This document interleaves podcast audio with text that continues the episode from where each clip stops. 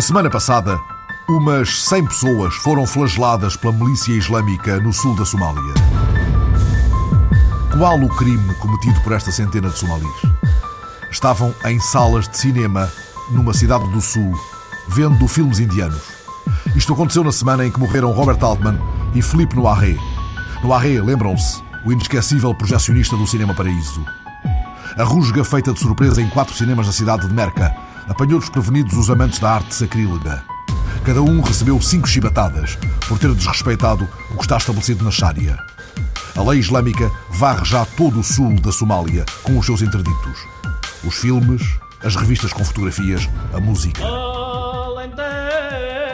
No mesmo dia, em Cuba, perto de Beja, um passarinho cantou e a Ministra da Cultura anunciou um projeto piloto a realizar em parceria com o Ministério da Educação. Está em marcha a candidatura do cante alentejano a património cultural e material da humanidade. Quanto ao mais, houve um passeio de descontentamento. Passeio público de militares descontentes em Paisano Passo, aqui e além Fardado, que o Governo Civil de Lisboa não permitiu e Sócrates declarou à margem da lei. Eu acho que as manifestações que são ilegais não se devem realizar. Esse é o conselho que dou a todos os que. Porque a violação da lei não aproveita a ninguém. Toda a gente tem o direito de manifestar-se dentro dos limites da lei. Mas Fernandes Torres, o porta-voz dos militares, invocou o Estado de Direito e o direito de passear. Nenhum Estado de Direito pode cortar os seus cidadãos de passearem na rua, na via pública. O porta-voz de um passeio, firmando o pé e a frase Manife é outra coisa. Uma manifestação, eh, na verdadeira acessão do termo, implica eh, cortes na via pública, implica que haja cartazes, palavras de ordem, etc, etc. Lisboa atónita, a baixa em alta para passeios que dizem outras marchas e o secretário de Estado da Defesa, João Mira Gomes, interpelando o fórum. Passeio isto? Vou ali e já venho. Nós consideramos que um passeio se organiza contactando amigos, não se organiza através de reuniões programadas com a participação de associações socioprofissionais ao longo de meses. Mas poucas horas depois, o Passeio dos Tristes desceu o passeio público e ganhou o Rocio em silêncio. Fez-se a semana de outras exaltações, nem sempre exaltantes. Foi o caso de um processo que mete 4 milhões mal parados, um arguído poucos dias antes desapossado de bens por incumprimento fiscal, agora levado à PJ e ao TIC por causa da ida de João Pinto para Alvalade e a perguntar na TV, depois de depositada a volumosa caução, quais 4 milhões, quais carapuça? Eu não recebi qualquer verba, eu não acompanhei na qualidade de empresário, mas sim como amigo. Portanto, e se o Sporting transferiu alguma verba para alguma empresa, portanto, vai ter que dizer para que conta é que foi, qual é essa empresa, porque para a minha não foi de certeza absoluta. E o mesmo José Veiga na SIC. Se isto não é uma cabala. Tenho o direito de me defender. E não tenho dúvida nenhuma que isto é uma cabala. Nenhuma. Porque um processo 2000 só foi aberto, o processo 2000 não, a transferência do João foi em 2000, não faz sentido nenhum, mas depois de entrar no Benfica, quando não é que abre dúvida, processo... Quando não se tem dúvidas nenhumas, apresentam-se provas. O senhor, para todos os efeitos, não, não, está, presente, não está a apresentar provas. Mas que provas é que você quer? As provas, As provas de, que uma, de que é uma cabala, quer dizer... Mas que provas é que quer? Eu, eu já, já disse o que tinha a dizer ao juiz. As provas era o dinheiro, não tenho dinheiro. E no dia seguinte, Luís Duque só me sai em Veigas. Todos os movimentos, todas as transferências estão estão, estão traduzidas na nossa contabilidade e são claras para nós. E José Veiga, contra-atacando, só me saem duques. Que realmente digam a verdade, seja na Polícia Judiciária ou no Ministério Público, porque se não o fizerem, então terei que ser eu obrigado a dizer certas e determinadas coisas do que se passar. E esticou-se Veiga. Era bom que saíssem à luz do dia omissos valetes e talvez ases. Eu acho lamentável que haja pessoas que estão escondidas neste momento não querem dar a cara, porque este processo, a transferência do João Pinto. Que são quem, José Bem? Tem que ser dirigentes do Sporting.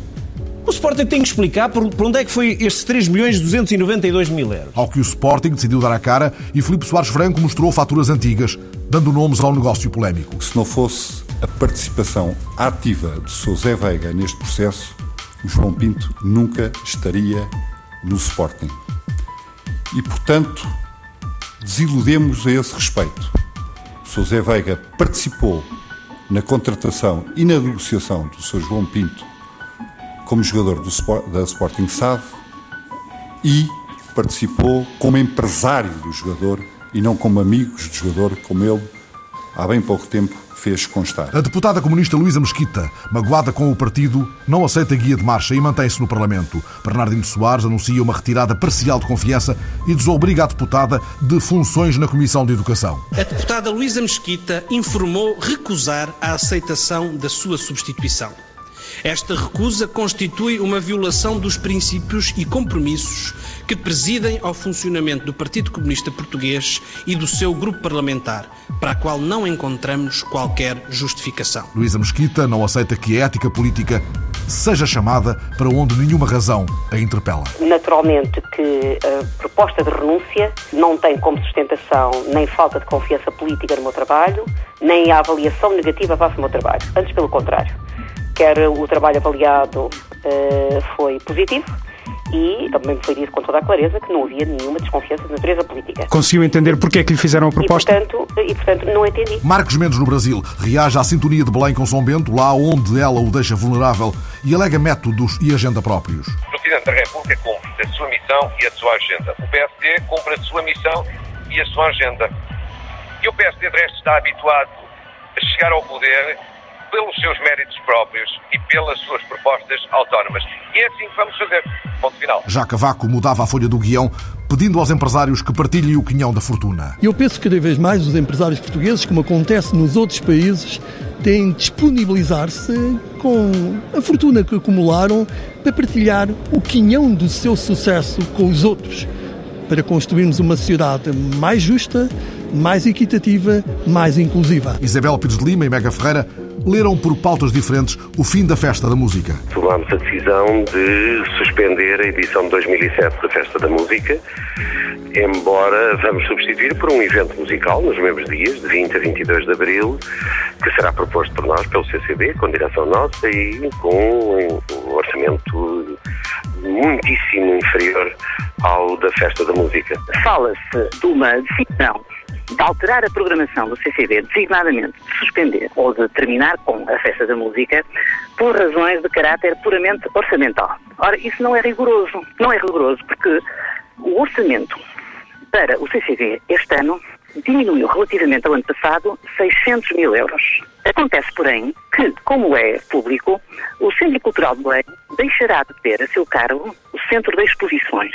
Centro esse que significava um déficit orçamental de 900 mil euros, de onde o orçamento deste ano, com menos 600 mil euros, resulta num orçamento real superior ao ano passado. Ficou a semana passada, um ano corrido sobre o anúncio de uma decisão política com o ponto de situação do secretário de Estado Paulo Campos para a OTA. O calendário é um calendário que estamos a cumprir aquilo que estava previamente afirmado e, e os concursos serão lançados no terceiro trimestre de 2007 qualquer que seja a modalidade. Seja um concurso, dois concursos. Exatamente, qualquer, se, qualquer que seja a modalidade, o processo inicia-se no terceiro trimestre de 2007. Concurso de construção, o modelo, o modelo de transação que se consubstanciará num concurso de construção, num processo de privatização ou num processo de privatização com posterior concurso, etc, etc. O presidente da Câmara de Alenquer, apanhado em agenda alheia, disse uma frase para a pequena história. Por enquanto, não senti nada. Estava passada a semana em que a reunião de ministros da Energia da União Europeia ficou subitamente às escuras. Um inesperado corte de energia ajudou porventura a que se fizesse luz na discussão agendada sobre uma política de poupança energética.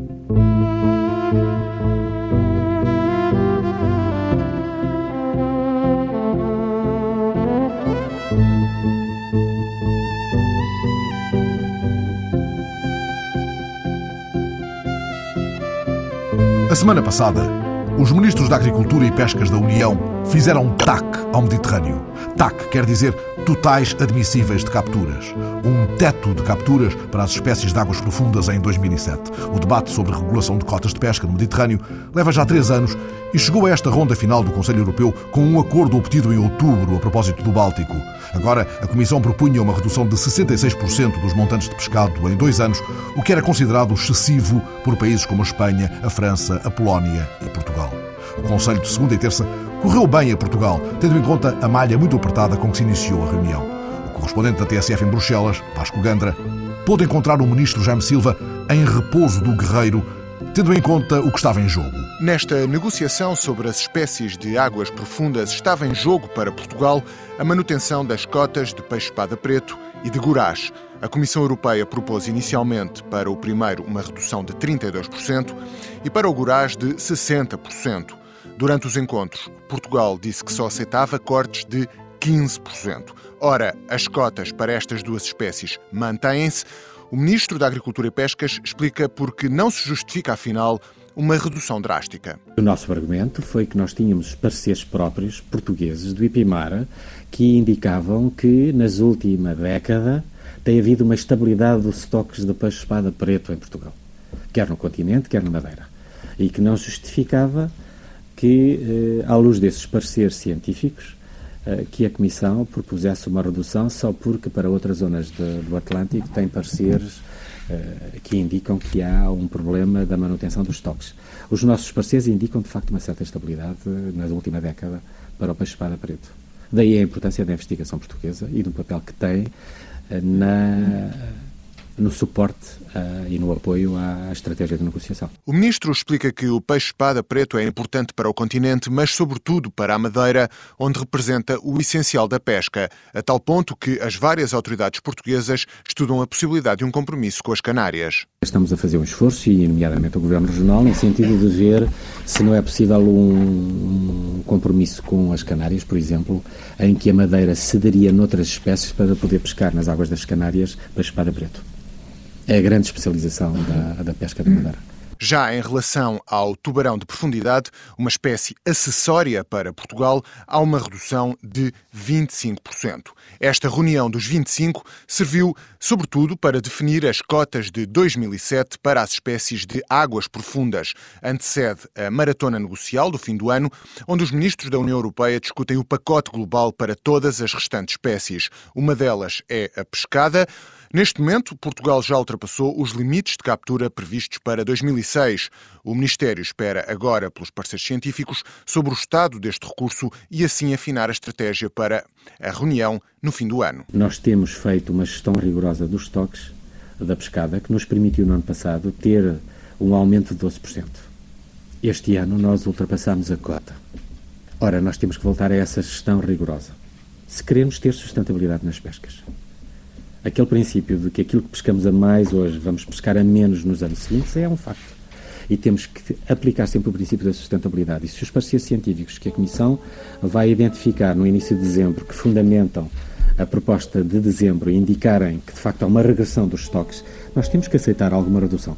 Vai ser difícil a negociação, mas a sustentabilidade é um princípio eh, que está subjacente a toda a estratégia do governo português. Para recuperar as espécies, o ministro Jaime Silva defende assim que é necessário fazer uma gestão rigorosa dos recursos marinhos. Para que seja possível o milagre dos peixes no Mare Nostrum da Europa, Bruxelas acautelou as capturas nas águas profundas do Mediterrâneo, enquanto em Lisboa terminavam as décimas jornadas de engenharia naval, uma semana passada sobre a aprovação em Conselho de Ministros de uma denominada Estratégia Nacional para o Mar. No encontro de Lisboa, o diretor do Arsenal do Alfeite deixou dito que Portugal continua a ter um sentimento de simpatia pelo mar mas tira pouco proveito dos seus recursos para o desenvolvimento de atividades económicas e investigação. O diretor do Arsenal do Alfeite pensa que devíamos aproveitar melhor os recursos ao nível da pesca, da energia das ondas, da investigação, do turismo, do ambiente. No mar do Campo Branco, na planura do Baixo Alentejo, para os lados do Castro Verde, Cerca de 30 especialistas em desertificação faziam, entretanto, ondas pelo desenvolvimento capaz de fixar populações no interior, combatendo a desgraça que já afeta um terço do território. As terceiras jornadas ambientais da Liga para a Proteção da Natureza pediram a semana passada mais verbas para combater a desertificação e fixar as populações no interior, em especial nas zonas rurais.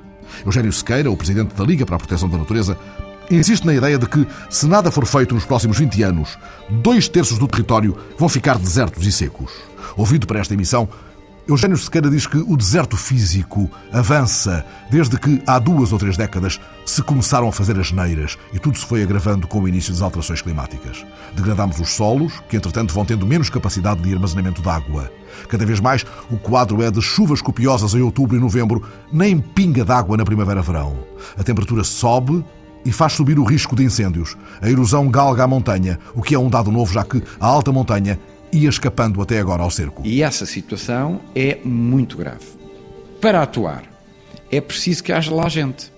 Porque o abandono especial das zonas de montanha, é muito grave, porque deixa de haver população para fazer um mosaico que possa parar os fogos.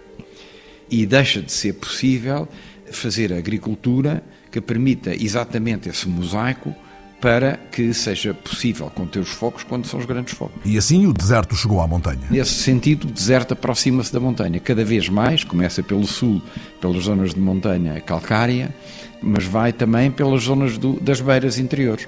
Porque, como sabe, a beira interior está e isto vai aproximar-se da costa. Mas tem outra questão que é fundamental chamar a atenção. O conceito de zona terra seca é o conceito que tem em que a chuva só cobra 60% da quantidade de água necessária para as plantas crescerem se crescessem sempre todo o ano. Mas como nós estamos no, num clima mediterrâneo, as situações são mais graves, porque nós temos a chuva toda concentrada no inverno. Portanto, suponha que tinha, mantínhamos a mesma chuva, mas concentrávamos a chuva toda numa altura determinada. Um mês, suponha, ou 15 dias. Então o resto do ano era uma seca desgraçada. Não há alquevas que resolvam isso. alquevas que resolvam. E a alqueva ainda por cima agrava toda a situação, porque o que nós precisamos é de manter a população nas zonas, e para manter a população é preciso que se preste um serviço. Isto é, o prestar esse serviço que tem que ser pago para as pessoas lá estarem. Porque repare, é preciso substituir o pinheiro e o eucalipto por carvalhos. Quem é que põe um carvalho? Carvalho só dá rendimento daqui a 80 anos. E, entretanto, a pessoa que pôs o carvalho na sua terra, de que é que vive? E assim, conseguir a fixação de gente qualificada nestes lugares exige um investimento considerável. Está-se a discutir agora o desenvolvimento rural, pelo qual pode vir uma verba para fazer isso. Bem, é fundamental que venha e que venha em condições. Se é para pagar um serviço, é preciso que haja qualificação desse serviço, quantificação de serviço e o pagamento. Porque os agricultores e as pessoas que vão para o interior, os jovens, não vão ser pessoas que estão à espera de subsídios para se manterem lá. Mas há nesse processo uma quantidade de SES. Se a gente quer um serviço, se a população quer água capaz, se a população não quer ter cheias, tem que ter uma montanha e uma zona interior que funcione se quer ter a garantia de que se houver problemas de abastecimento, há quem produza comida, quer ter gente capaz de o fazer. Esse serviço tem que ser garantido. E é um serviço que, qualificado, quer dizer, o agricultor produz tomate, se pagam tomate. Produz peras, se pagam peras. Produz trigo, se pagam trigo. Se nós queremos serviços ambientais, paguem. E isso é que é fundamental. O pagamento desse serviço de maneira que dê dignidade a quem presta esse serviço. Há quantos anos é que anda com este discurso que, pelos vistos, não faz senão ricochete? É um discurso que foi debatido muito a nível europeu e por isso é que saiu agora o desenvolvimento rural. E isto foi debatido também pelo grupo de, de CNATS, Conselhos Nacionais de Ambiente e Desenvolvimento Sustentado Europeus. Eu pertenço a um grupo de, onde estão 26, também a representação do CNATS português, para a parte agrícola, e isso tem-se debatido. Chama-se isto multifuncionalidade. E repare, isto é mais importante ainda, porque você tem uma outra coisa que não se chama normalmente desertificação, porque é o oposto de despovoamento, que é a concentração das pessoas na costa, que fazem o mesmo. Porque repare, se põe toda a gente na costa, deixa de ter espaços verdes, deixa de ter os bons solos, os sítios de melhor produção agrícola, aquilo que produz um terço da produção agrícola, do valor acrescentado bruto agrícola, é aqui a região de Lisboa a velha Zona Saloia? Ora, se as pessoas vêm para aqui viver todas e fazem aqui os cimentos, as autoestradas, os parques, e não há zonas verdes, bem, quando chover, há uns tantos que vão parar ao rio ou ao mar. Porque isto é uma desgraça, não há água. E que, se vais deixar de chover na montanha, como é que nós temos água aqui? E este já não é um problema só do Sul. Corre toda a linha de fronteira de trás dos montes ao Algarve, galga as montanhas. E vamos ouvi-lo da boca do Presidente da Liga para a Proteção da Natureza, vai atingir mesmo a Serra da Estrela? Até a Serra da Estrela está em problema, em situação de degradação. E este problema, que não se chama desertificação, porque há muita chuva na Serra da Estrela, vai afetar até Coimbra. Lembra-se da cheia de Coimbra? Bem, porquê é que é, acontece aquilo? Porque a Guiera não tem capacidade de atenuar essa cheia e cada vez vai ter menos, porque cada vez a chuva é mais concentrada e há menos terra e menos florestas. Neste encontro de Castro Verde, Estiveram especialistas norte-americanos que têm problemas semelhantes e espanhóis. É claro que este é um tema que não pode articular-se senão numa estratégia ibérica. Tem que ser. Tem que ser porque, repara, a nossa água vem de lá. E mais, é que o montado, que é um belíssimo sistema, tem que funcionar e funcionar da mesma maneira igualmente. E todo este sistema só pode funcionar se as pessoas que lá continuam a viver estiverem empenhadas nele. Ora, eles vieram ver como é que funciona o nosso programa Castro Verde Sustentável e por isso é que fizemos em Castro Verde. Porque é um sistema, é o único em que está o político, o Presidente da Câmara e a Câmara toda, em que estão a Associação de Agricultores, que estão ONGs de Ambiente, que estão institutos de investigação, que estão universidades e escolas a trabalhar em conjunto. O projeto que é uma bandeira da Liga para a Proteção da Natureza no Campo Branco, no imenso sul que não se resigna diante do deserto que avança. Noutro Alentejo, para os lados de Montemor, correu o dia no campo da repórter Maria Miguel Cabo. Esse dia passado na herdade do Freixo do Meio foi uma intensa experiência de formação no âmbito da primeira Semana Nacional de Agricultura Biológica, que espalhou pelo país estes dias mais de 600 iniciativas organizadas pela Interbio. Tratou-se de celebrar um modo de produção que respeita o ambiente, recorrendo a práticas tradicionais, dispensando os adubos, os pesticidas e quaisquer outros produtos químicos de acordo com apertadas regras internacionais. Mais de metade das explorações da agricultura biológica estão no Alentejo, tal como esta herdade do Freixo do Meio, em Montemoro Novo, onde todos os dias se tece um hino aos sabores autênticos e se ajuda com métodos tradicionais a fomentar a biodiversidade. Já está? Sobem ao outro lado do jipe com a agilidade serena de quem vive no campo. Acomodam-se nos fardos de palha, ainda molhados, pela chuva que na última noite alagou os terrenos e ameaça voltar em breve. Já cá estou. Agora deixar o guarda-chuva e molhar vai ser um 31 minutos. Um dos responsáveis pela herdade guia o grupo pelo mar de terra a perder de vista. A primeira paragem, frente aos perus, dá a ver que ali tudo é natural, a começar pelos alimentos. Grande parte deles produzidos dentro da exploração, e depois é o pastoreio dos perus em campo, com ervas, com os bichos que apanham no campo, tudo sistema de modo de produção biológico. O propreto da herdade do Freixo foi a primeira carne biológica certificada em Portugal pela União Europeia. Só na semana passada exportaram mais de mil perus para o mercado holandês. Juvenalda faz parte do grupo de agricultores em formação biológica. Acredita que os custos de produção rendem na mesa e na saúde. Uma ovelha, em vez de fazer, se calhar, em 4 ou 5 meses, faz-se mais tempo, como um peru, uma galinha. Nós sabemos isso e todo o tempo de espera é dinheiro. Portanto, as pessoas não podem vender ao mesmo preço.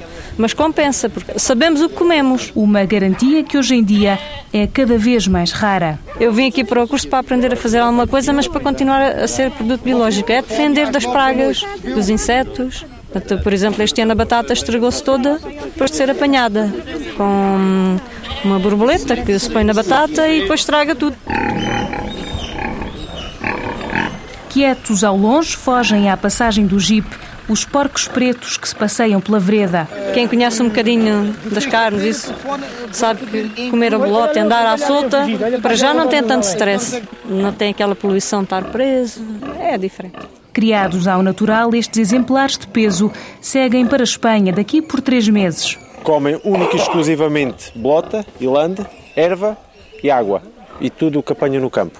Vão sair no fim da montanheira, sensivelmente em fevereiro, com um peso de 150 a 160 kg de peso vivo. Mais adiante estão os leitões, pequenos e rosados. Esta está gorda, só tem quatro.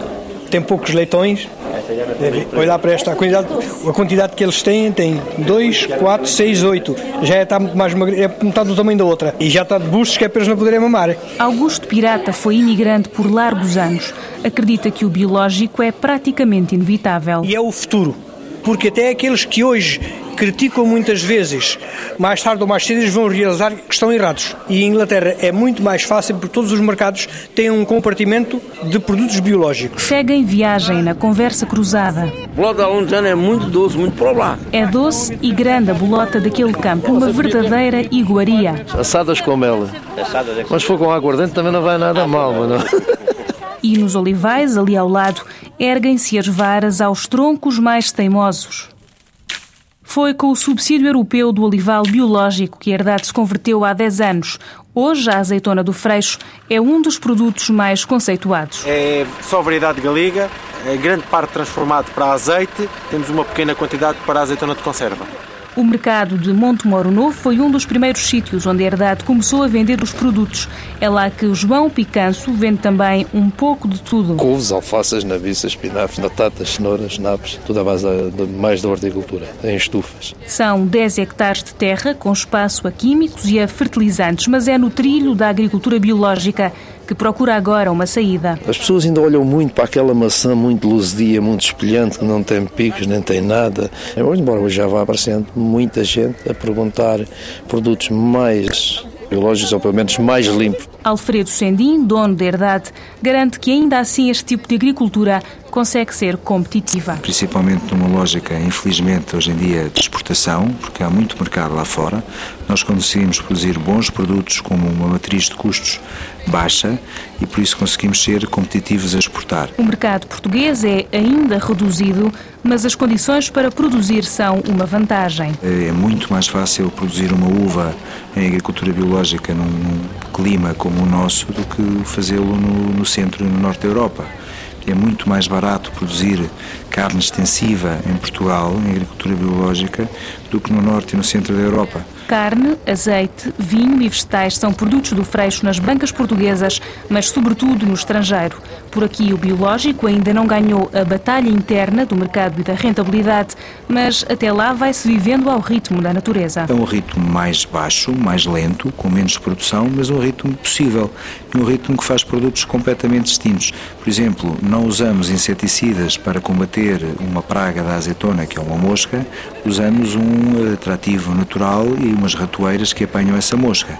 Usamos, por exemplo, o cobre para evitar ataques de fungos e não outros produtos químicos. Não usamos fertilizantes eh, artificiais, só usamos eh, fósforos naturais, por exemplo. Terra saudável, consumidor consciente, soluções tradicionais nos dias modernos. Um dia no campo para a repórter Maria Miguel Cabo, em plena Semana da Agricultura Biológica, que teve de tudo até almoço 100% biológico promovido pelo ministro Jaime Silva na Companhia das Lesídias. Já a repórter da TSF havia registado o apreço de Rosário Bento Pais, responsável pela área da agricultura biológica na União Europeia, que esteve também na herdade de Montemor e para quem é urgente a criação de um novo plano de ação europeu para a agricultura biológica. O primeiro regulamento data de 91 e desde 91 o crescimento passou-se de 0,5 para um total, neste momento, de 6% a nível mundial da, da produção agrícola, o que é enorme.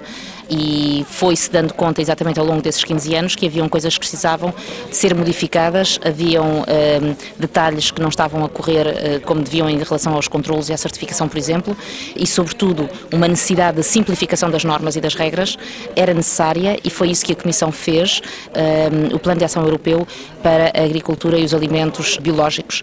Além desse trabalho de sintetizar por parte da União e da, da Comissão, qual é que podemos considerar, grosso modo, a importância da agricultura biológica na política agrícola comum? A importância, sobretudo, pela qualidade.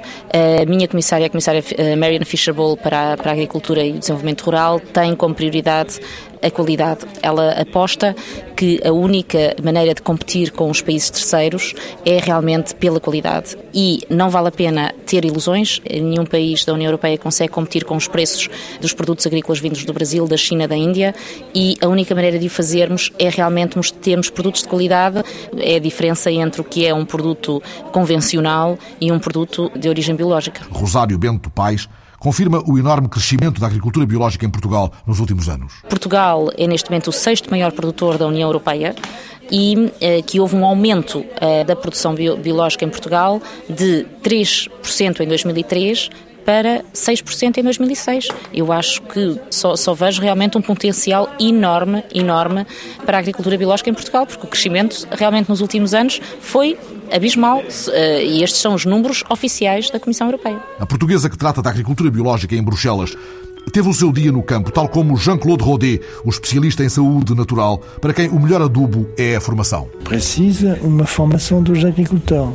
É isso o problema hoje em dia falta de conhecimento porque falta de apoio técnico, falta de agronome com formação ecológica, exceto Áustria, na Alemanha e na Suíça. São três países onde há um apoio porque os responsáveis políticos compreendem que pelo futuro deve fazer esta viragem do desenvolvimento da agricultura. Sem uh, apoio técnico vai ser uma agricultura de fantasia, uma agricultura de algumas pessoas com visão ecológica, mas sem rentabilidade, sem produtividade. Jean-Claude Rodet sublinha outra vantagem da agricultura biológica.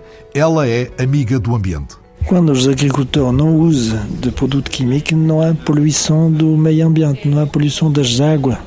Quando os agricultores não usam pesticidas, não há resíduos dentro dos alimentos. É indispensável ter em conta o custo da produção, o custo da poluição e o custo da depoluição, para saber qual é o custo final de um produto.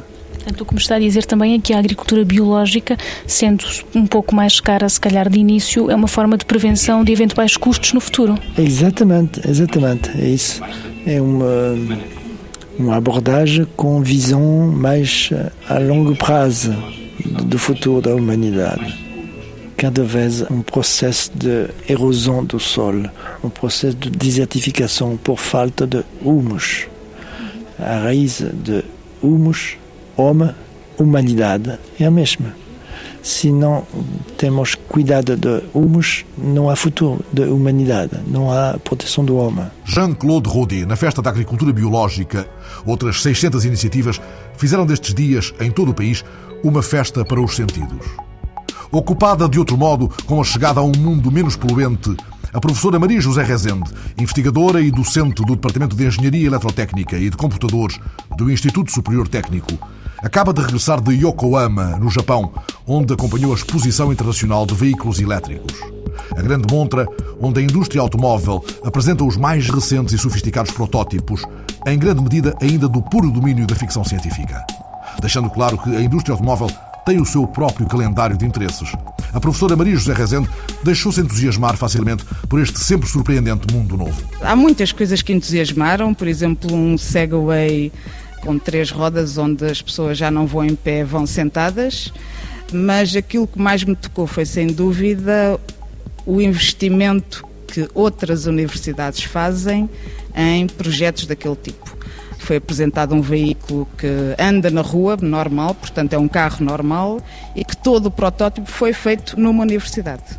Apesar do veículo em si não ser nada de diferente, para mim aquilo que me tocou foi ver uma universidade onde foi feito todo aquele investimento naquele protótipo que é coisa que nós não vemos nas nossas. E ainda por cima, uma proposta absolutamente inovadora. Era um carro com uma pilha de combustível, há ali um grande investimento. A outra que gostaria de dizer é um carro do início do século, é o primeiro carro elétrico. E foi engraçado vê-lo ao vivo. Eu já o conhecia, enfim, só de fotografias, mas sem dúvida que a exposição de Yokohama levou-o lá e foi muito interessante andar a espreitar o carro por todo lado e ver eh, os princípios de um veículo elétrico num carro de 1903, se não me falha a memória. E esse veículo do início do século é hoje inteiramente obsoleto ou permanece ainda em algum aspecto à frente do tempo? Sem dúvida que está, porque é um veículo elétrico e é muito mais amigo do ambiente. Claro que o princípio que lá está é muito, muito rudimentar, mas eh, dá-nos já um sinal de que alguém no início do século se preocupava com estas coisas é só o princípio que lá está. Hoje em dia um veículo elétrico tem pouco a ver com aquilo. Achei interessante e não tem nada a ver com o veículo em si, mas era o processo de conta quilómetros. É um processo mecânico uh, e como engenheira gosto muito de ver aquelas coisas. Acho interessante, uh, enfim, no início do século, ter um processo daqueles ali. E o que nos diz Yokohama? Vejam isto aqui já à vossa espera? Não, não está aqui já. Aquilo que eu trouxe de lá é que, sem dúvida, há gente que está a investir muito é um mundo totalmente diferente do nosso, porque enquanto nós aqui andamos. Hum, enfim, não temos investimento nestas coisas, lá vamos tendo um projetozinho, uma coisa. Ali não, ali vê-se muito dinheiro investido neste estilo de coisas. E há marcas que vão pôr carros desses, enfim, no mercado. O problema ainda está no preço. A montra de Yokohama, os seus aparatos, o fogo de artifício das marcas que estão a investir e de outras que permanecem em ponto morto, mas inequivocamente são os japoneses que estão na primeira linha. Os japoneses estão na primeira linha. Talvez a seguir estejam os americanos e a seguir estão os europeus. Os europeus estão um bocadinho a ver o que é que isto dá, porque há várias tecnologias que se estão a desenvolver, nem todas certamente irão ter uma rentabilidade igual. e, portanto, os europeus e as marcas europeias estão um bocadinho paradas. São as japonesas que estão na primeira linha. A Exposição Internacional de Veículos Elétricos, seguida em Yokohama pela investigadora Maria José Rezende, do Instituto Superior Técnico, levou-nos a semana passada a perguntar ao professor Jorge Esteves, docente do ISEL e fundador e atual presidente do Conselho Consultivo da Associação Portuguesa do Veículo Elétrico, em que ponto de ignição estão as políticas definidas no famoso Compromisso de Lisboa há cinco anos?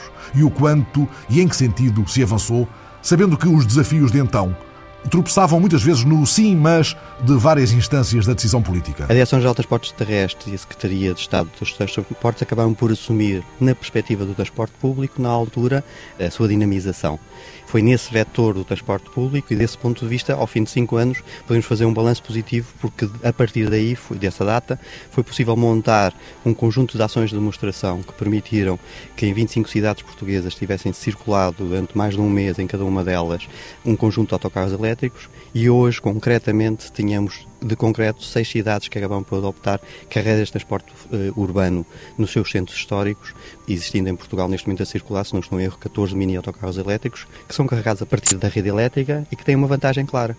Têm redução de emissões da ordem dos 30% e, do ponto de vista económico, acabam por ser mais económicos do ponto de vista do, do custo do seu funcionamento do dia a dia. Entretanto, Feitas demonstrações de autocarros elétricos amigos do ambiente urbano em mais de 20 municípios, seis cidades aderiram à proposta e adotaram o mini autocarro elétrico Gulliver, que transporta 22 passageiros, 8 sentados, à velocidade máxima de 33 km por hora, com magníficos resultados nos centros históricos das cidades. E o mesmo aconteceu com outras instituições, por exemplo, o CTT. E ainda que os utilizadores particulares não sejam senão um ínfimo segmento, as soluções estão desenhadas? Provavelmente as soluções tecnológicas existem, mas em alternativa às soluções tecnológicas também existem outras tecnologias que vão evoluindo. Os motores de combustão interna tradicionais, aqueles dos nossos carros do dia a dia, também têm vindo a evoluir. Na Europa temos muitos carros diesel e se pensarmos o que aconteceu há 10 anos para hoje do ponto de vista da eficiência desses veículos, houve uma redução das emissões efetivamente que eles provocam dos seus consumos e sente-se no nosso dia a dia, no nosso bolso, daquilo quando vamos encher os depósitos de gasolina, vemos que é mais barato porque entretanto o petróleo aumentou, mas do ponto de vista número de litros que nós colocamos por cada 100 km é bastante mais reduzido. A solução elétrica, na nossa opinião e na análise que existe, num contexto como o português e ao nível europeu, tem vantagens claras do ponto de vista da eficiência energética, quer dizer que por unidade de energia que nós consumimos, nós conseguimos andar mais quilómetros. É menos poluente e é essa perspectiva de muito longo prazo que nos preocupa. A nível das soluções individuais, em Portugal hoje já existem 3 mil veículos a nível individual, 3 mil pessoas que compraram veículos híbridos elétricos. 3 mil excêntricos? Não, eu diria que são pessoas que fizeram contas, chegaram à conclusão que podiam efetivamente compatibilizar a sua visão do que é o futuro com a possibilidade de, não tendo reduzir a sua qualidade de vida, dar o seu contributo, o seu pequeno contributo nessa perspectiva. E qual tem sido a atitude da indústria automóvel? Tenderá a matar primeiro a galinha de ovos de ouro? Todas as marcas automóveis hoje mostraram, tanto em exposições, eu já conduzi carros de todas as marcas nesta perspectiva, que são veículos claramente elétricos, e quando estamos a falar aqui de veículos elétricos, estamos a falar de veículos a baterias, veículos híbridos elétricos ou veículos com pilha de combustível, que é a perspectiva de mais longo prazo e que usam o hidrogênio como estrutura de base e como armazenador da energia elétrica no seu interior. Estas soluções tecnológicas existem, todos eles estão preparados para fazer. Portugal, e na minha opinião, poderia aproveitar esta oportunidade de um novo conceito e efetivamente aproveitar estas ideias que ainda hoje não estão completamente alicerçadas, sendo Portugal, a importância da indústria automóvel para Portugal extremamente grande, porque depende, a sua economia tem uma componente importante nesse sentido, podíamos tentar aproveitar esta nova ideia para alicerçar mais um pouco a nossa indústria automóvel, desenvolvendo o conceito em Portugal e ajudando a que as empresas fiquem por cá, porque efetivamente há ideias novas e, desse ponto de vista, podiam produzi-las cá. Pedem passagem na cidade do ruído e da poluição, enquanto não chega o veículo a pilha de combustível, a partir do hidrogênio, e que apenas emitirá vapor d'água. Estes veículos elétricos híbridos, silenciosos, com uma utilização racional de energia, ideais para a distribuição de mercadorias ou para a deslocação de deficientes em meio urbano, bem como para o transporte público em centros históricos. A semana passada, numa cidade tão fustigada pelos ventos cruzados da história, a cidade de Belgrado, Peter Raymond, um canadiano realizador do documentário Aperto de Mão ao Diabo, um documentário sobre o regresso ao Ruanda em 2004 do general que dirigiu as forças da ONU nos dias do genocídio. Falou do seu filme e dos fantasmas que o povoam durante um festival de documentários sobre direitos humanos, Festival Sloboda na Zona, que quer dizer Zona Livre em português. Peter Raymond conversa em Belgrado com o repórter André Cunha. Em Belgrado, como se estivessem nas margens do Lago Vitória, vendo decorrer as imagens de um assombro, dez anos depois de um crime maior. Dez anos depois, há um homem que volta ao encontro do inferno. Desde a primeira hora, desde que Romeu Dallaire avista o Lago Vitória da janela do avião, há uma câmara de filmar a registar a memória contra o silêncio. A memória de um homem muito perturbado. Perturbado ao ponto de se ter aproximado do suicídio nos anos seguintes à missão de paz da ONU, que acabou como simples testemunha da morte de 800 mil Tutsis. Mais tarde, entre 2000 e 2003, ele escreveu Shake Hands with the Devil, em português, Aperto de Mão com o Diabo, um livro que leva agora na bagagem. Dez anos depois, quando está quase a pisar o Ruanda pela primeira vez depois daqueles 100 dias de horror de 94, o general ainda quer desistir. Coming back into Rwanda, we were flying over Lake Victoria, and uh, I remember uh, slipping a word to Elizabeth, my wife. I said, I wish I could turn back right now. Quem me dera voltar para trás agora, diz o canadiano Dallaire à mulher Elizabeth. Mas, rapidamente, o antigo chefe da missão das Nações Unidas está outra vez, olhos nos olhos com o inimigo. O regresso ao inferno e às imagens de homens a espancarem outros homens até à morte, muitas vezes sem tiros, apenas com paus ou espadas improvisadas. O som dos helicópteros sobrevoando as montanhas de corpos à beira da estrada. E os cães. It was this howling sound of the dogs roaming around their packs, eating the bodies. Dez anos depois, o homem por trás da câmara desta viagem de Romeu Dallaire ao Ruanda é o também canadiano Peter Raymond. Ele é realizador de documentários que o próprio descreve como investigações provocadoras dos mundos escondidos. O título do livro do general Dallaire, Aperto de Mão com o Diabo, é também o título do filme. Raymond usa este regresso ao passado para criticar duramente toda a comunidade internacional com as Nações Unidas à cabeça. O documentário parte o espelho da consciência, porque pergunta a cada espectador pela sua própria responsabilidade individual. Por isso, aperto de mão com o diabo é também uma autocrítica. Peter Raymond reconhece que ele, como tantos outros, estava um pouco distraído naqueles 100 dias de 94. O que é uma notícia? Será que é o julgamento de O.J. Simpson? O que aconteceu foi que o Ruanda nunca foi considerado notícia, nunca foi considerado um tema suficientemente importante para chegar ao topo dos alinhamentos das televisões ou às primeiras páginas dos jornais. Por isso, apesar de 800 mil pessoas terem sido mortas em 100 dias, o que acontecia no Ruanda nunca foi considerado um acontecimento importante. O mundo não soube ouvir, critica o realizador Peter Raymond, as primeiras e poucas notícias que chegavam de Kigali na primavera de 94, a mesma em que Nelson Mandela votava pela primeira vez. And finally there was an explosion. Heavy fighting has broken out around the capital of Rwanda. O mundo não soube ouvir as notícias e os sons que nunca mais se deviam repetir na história. That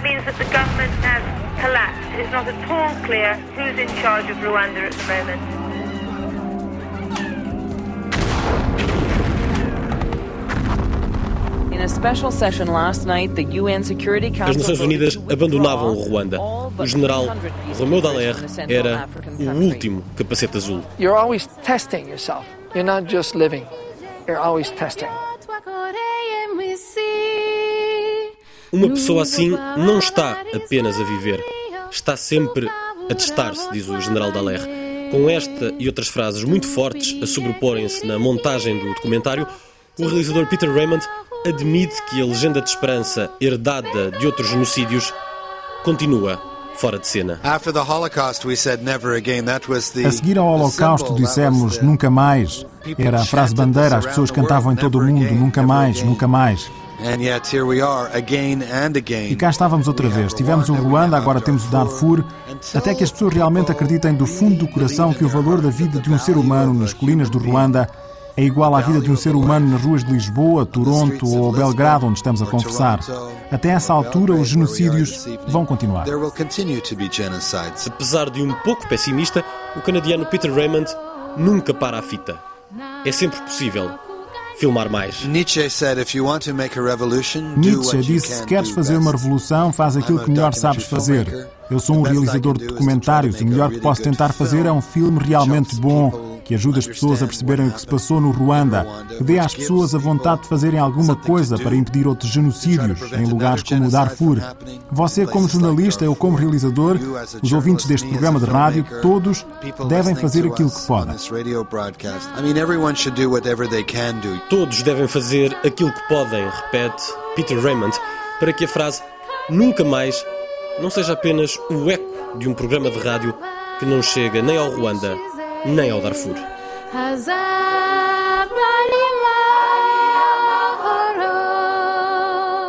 Tal como as imagens deste documentário que o Guardian considerou o melhor filme sobre o genocídio do Ruanda, não chegaram ainda a Lisboa. Noutra cidade carregada de história, na Barcelona de Gaudi e de Pepe Carvalho, um tal Pete Best, o primeiro baterista dos Beatles, antes de Ringo Starr, disse a semana passada que foi despedido do grupo de Liverpool em 62, pouco antes do tremendo êxito de Love Me Do, porque era ele o preferido das fãs e isso provocava a inveja de Harrison, Lennon e McCartney. Pete Best desmente a versão de Brian Epstein de que o motivo teria sido a melhor qualidade de Ringo como baterista. Mas o que lá vai, lá vai, e ele está em Barcelona para atuar no Salão do Livro com a sua banda, a Pete Best Band, que toca temas dos Beatles desde 68 depois de uma fase errante e boêmia em que Pete Best chegou a trabalhar como padeiro. Pete Best é o dono do famoso Liverpool Ska's Bar Club, onde os Beatles atuaram em diversas ocasiões. E como ele gosta de lembrar, é o único clube que permanece tal como sempre foi, na Liverpool que guarda a memória dos anos de ouro.